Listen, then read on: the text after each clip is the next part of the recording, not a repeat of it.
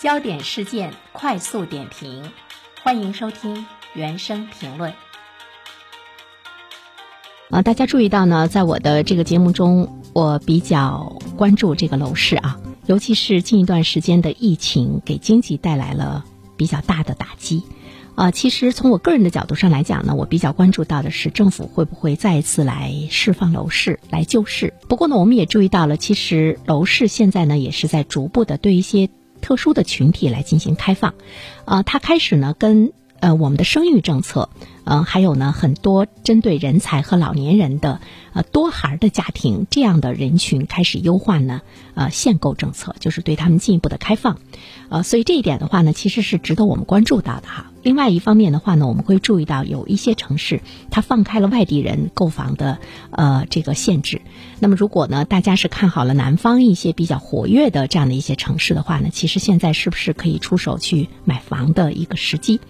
呃，我记得在周二的时候，我和大家说到了这个杭州，呃，降低了呢楼市的限购的门槛，呃，杭三条嘛，有呃三条这方面的这个政策，尤其是针对多孩家庭放松了限购，呃，成为近期楼市政策松绑的一个新的方向。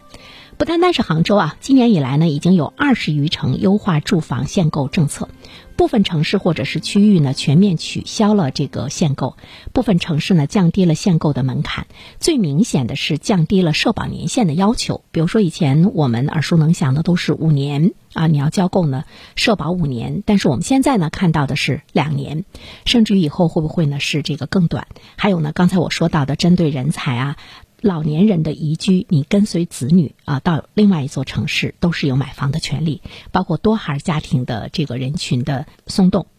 但是我们注意到呢，其实现在针对需求端的这个限制松动对楼市的影响，啊，似乎呢是比较微弱哈。啊，是不是这个政策还没有完全的发酵？这个呢也是值得我们关注。那么在未来来说的话呢，核心的一二线城市的限购政策已经是全面退出了。那么。像这个二线、三四线、弱二线的这样的一些城市，它可能会全面的取消限购，它会偏向于鼓励呢新市民，因为杭州呢它是当下楼市热点的一个代表，它出台稳定楼市的政策，呃，是不是代表了本轮救市政策的一个全面的升级？或者呢，我们更确切的说，它会带来政府对于这个市场判断的呃一个政策的转。折点，这个呢是值得我们关注的，因为像杭州这样的热点城市已经出台楼市的政策来救市了，其他的城市有这个救市的举动，应该呢是在意料之中。当然，值得关注的呢是杭三条，它对于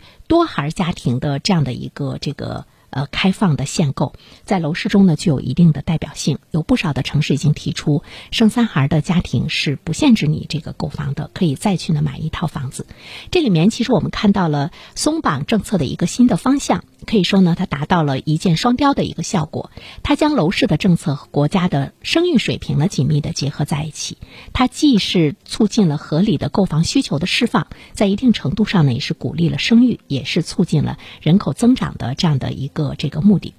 在我的节目中呢，我一直在和大家强调，房地产仍然是中国经济的稳定器、压舱石。房地产的稳定呢是异常关键的。我们刚才一直说呢，在从需求端，其实呢是在不断的有这个政策的放开。接下来的话呢，我们要关注一下，呃，从这个供给端有没有呢更好的一个市场的这个放松？楼市是不是需要重磅救市？在稳定疫情的状态之中，呃，限购是不是要全面放松？这个一定是值得买房人要去关注。如果你是在条件的限制之内的话，想要买房，其实呢，要关注到近期政策的变化，有可能你突然之间就不是被限制的人群了。